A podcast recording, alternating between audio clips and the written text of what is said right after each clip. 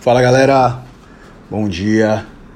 Bom, o assunto de hoje é um assunto um pouco controverso, mas que já tem sido pauta há bastante tempo no mercado da corrida, pelo menos três anos, que é a placa de carbono.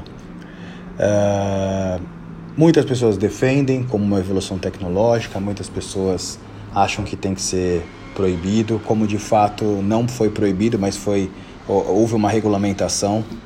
Uh, o, o que, que tem muito se comentado, uh, não só em, em, veículos especializados ou também uh, entre os atletas amadores, é o ganho uh, em termos de velocidade, em termos de resistência, principalmente, dos atletas que usam esse tipo de tênis.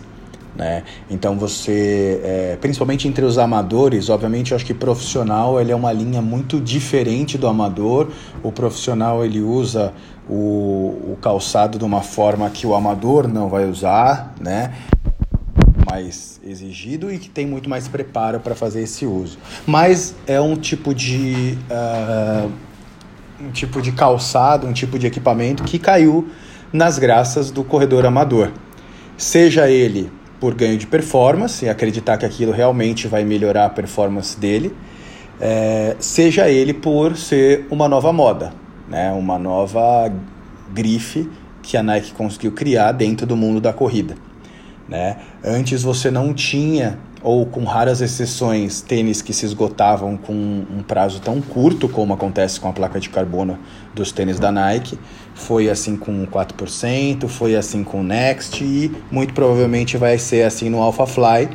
Não só pela grande procura, mas a gente sabe que no Brasil as quantidades que o mercado recebe eles são sempre muito pequenas.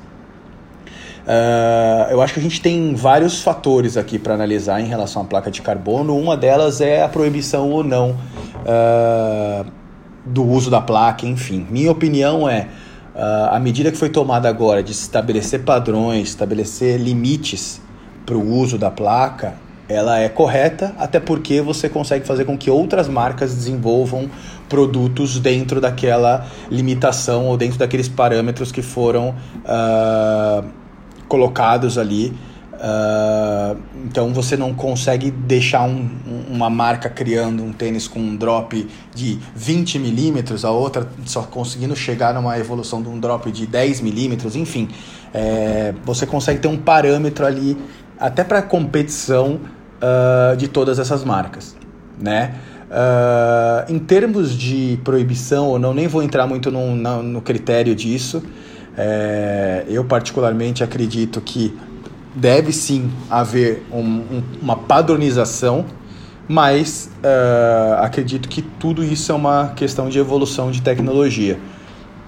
Então, não vou nem entrar nem muito nesse mérito, que eu sou categórico em uh, não achar que o produto tem que ser uh, banido, não achar que, que os atletas que fizeram índices ou que fizeram marcas com esse tênis uh, devem ser, entre aspas, desconsiderados, mesmo porque o tênis não corre sozinho. Apesar que o que eu vou falar no próximo tópico em relação ao amador, é sabido que existe um ganho de performance, especialmente em se tratando de uh, é, é, da parte muscular né? Do quanto que o, o, tênis de fato poupa a parte muscular. Então, falando de atletas profissionais, uh, é notório que existe um ganho de performance, é, um, é notório que o tênis realmente funciona para atletas de elite, de elite muito bem treinados. Tanto é que tivemos não um, não dois casos de atletas patrocinados por outras marcas que acabaram usando uh, o tênis com placa da Nike, justamente visando esse ganho de performance. Falando de atleta amador, eu acho que é um, é um, um assunto muito sensível para a gente falar, uh, mas também tem uma, uma opinião super uh, formada a respeito, que é o Next, o 4% e agora o AlphaFly, ele funciona para quem é rápido. Não adianta você correr num ritmo lento, achar que o tênis vai te ajudar na performance. Esquece, não vai, não vai. Existe um artigo do New York Times que fala que efetivamente o tênis faz efeito do que ele se propõe de jogar as pessoas uh, um pouco mais para frente em termos da passada, poupar a musculatura para atletas que correm abaixo de um ritmo de 4,30, tá? Por que isso? A placa de carbono é uma placa flexível, né? Então ela foi feita para passar o mínimo do tempo tensionada, ou seja, a sua passada tem que ser rápida, seu pé tem que ficar o mínimo de tempo no chão para ela bater e te impulsionar, bater e impulsionar. Atletas que são mais lentos, eles não conseguem usufruir uh, todas as, as ferramentas, entre aspas, que o tênis tem, que é justamente esse ganho de performance. Né? Uh, então, o que, que eu acho? É, obviamente, o dinheiro é de cada um, cada um investe o, o dinheiro onde acha mais importante, onde gostaria de comprar. Isso é individual de cada um. Não estou falando que as pessoas não deveriam comprar. Tá? A minha opinião é, se você compra o Next acreditando que ele vai te dar um ganho de performance e você corre uma prova a 6 para 1, esquece, ele não vai te dar ganho de performance. Tá?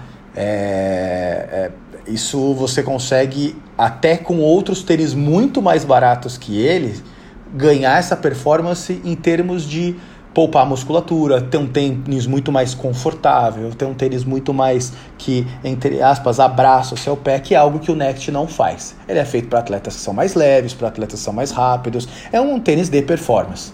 Né? Tanto é que você só vê é, esse tênis uh, em momentos em que os atletas vão querer correr o melhor tempo das suas vidas. Né? É, ele não é um tênis que foi criado para atleta lento, não é atleta pesado, não é atleta que não está buscando performance. Tá?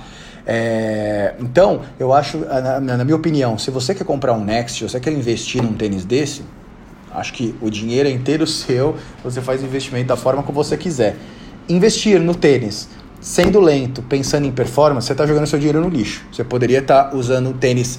Você gosta de Nike, usa um Turbo. Você gosta de correr de ASIC, você pode escolher um GT para correr. Você pode correr de New Balance, um, um Fuel Cell. Você pode correr com outros tênis que são mais baratos, que te dariam um ganho de, especialmente conforto, porque você vai correr por mais tempo, muito maior do que o Next vai te dar né? Então, eu acho que muito desse boom que se criou no mundo da corrida em virtude do Next, ele é por causa do, uh, do fator desejável. Todo mundo quer ter o tênis, todo mundo quer correr com tênis, seja por curiosidade ou seja para fazer parte da modinha, tá? É... Como eu falei, cada um tem o seu direito de escolha, cada um corre com o tênis que quiser, mas eu não acredito que Uh, todas essas pessoas que queiram correr com o tênis de fato conseguem tirar o melhor do que o tênis pode dar. Ou vai investir um dinheiro que o tênis vai te retornar aquilo que ele se propõe. Né? Então acho que a placa de carbono ela vem com um diferencial competitivo das marcas. Eu não acho que vai ser algo que vai é, direcionar para onde as marcas vão migrar. Né? Como, por exemplo, quando a Adidas criou o Boost, a, Adidas, criou o Boost para cascatear dentro de todos os tênis praticamente da marca, ou pelo menos os principais tênis da marca. É uma tecnologia que ela é adaptada para falar é, com outros outras pessoas que não são só de performance, né? Você tinha um Ultra Boost, você tinha um Supernova, enfim, todos com a mesma tecnologia. E assim como você tinha o Adios, que é um tênis de performance da marca. Eu não acredito que a placa de carbono, mesmo nesse segundo semestre, praticamente todas as marcas lançando um tênis de placa, eu não acho que ela vai ser algo que seja a tendência do mundo do calçado. Eu acho que é muito mais uma resposta das marcas tecnologicamente falando para a Nike de, olha, a gente também consegue desenvolver produtos de alta performance ou de alta qualidade e alta tecnologia, do que para falar, olha, agora todo mundo tem placa de carbono, então a gente vai ter placa de carbono A, placa de carbono B e placa de carbono C dentro das marcas né? Eu acho que é uma categoria à parte, né? Uh, até porque o valor do, dos tênis em termo de realidade brasileira, realidade de corredor e até de realidade internacional, lá nos Estados Unidos, 250 dólares, aqui 1.399 reais um, um Next, e os tênis da concorrência, seja o Meta Racer, seja é, tênis de outra, Meta Racer da ASICS, seja tênis de outras marcas que também trarão a placa, eles vão nessa faixa de no mínimo mil, mil e cem reais. Né? Então, se falando de realidade brasileira, não só o tênis de placa de carbono ele é um tênis que é visando performance, como ele é um tênis absolutamente caro, né?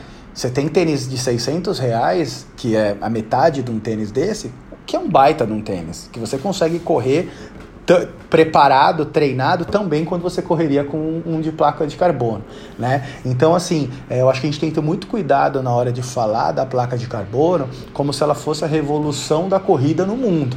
Né? É um, uma, um avanço tecnológico muito importante, é algo que é, é, traz muito resultado, especialmente para o atleta que é profissional e que vive disso, mas em termos de falando de mundo da corrida, do, do geral, ela é uma porcentagem muito pequena, não só de, entre aspas, quem pode usar esse tênis e quem vai usar o tênis de uma forma é, é, 100% do para que ele foi desenvolvido, como na parte financeira também.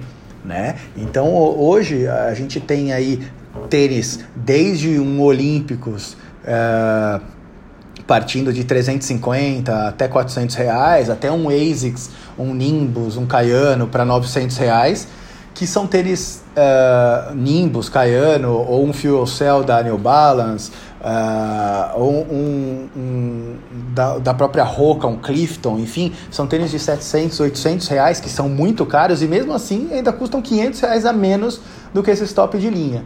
Então, acho que a placa de carbono é, um, é uma, um tênis muito legal, muito bacana para corrida, mas que não vai ditar uma tendência, não vai ser uma tecnologia que vai ser usada em larga escala pela, pela corrida. Então, a gente tem que ter muito cuidado com essa obsessão que a gente tem de usar tênis com placa, nossa, olha o tênis com placa e, e tudo mais, uh, porque ele é para poucos né, em termos financeiros e em termos de performance esportiva.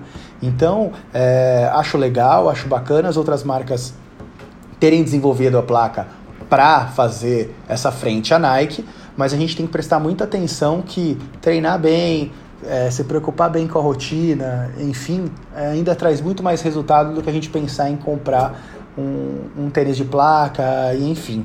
E principalmente, na minha opinião, é se você não tem o perfil de uh, corredor performance, você vai estar jogando seu dinheiro no lixo, na minha opinião.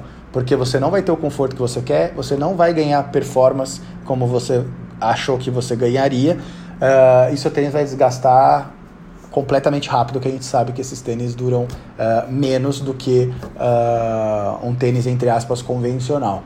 Tá? É, sei que minhas opiniões não são as mais populares, sei também que uh, a placa de carbono tem essa febre, as pessoas criaram essa, ambi eh, essa ambição de querer ter um tênis de placa de carbono, mas eu acho que a gente tem que tomar muito cuidado em termos de valores, em termos de o que aquilo vai ser útil para a gente e entender como um todo que para o desenvolvimento de tecnologia é algo bacana, mas talvez não tão aplicado para a corrida cotidiana, para a corrida da maioria das pessoas que praticam a atividade física.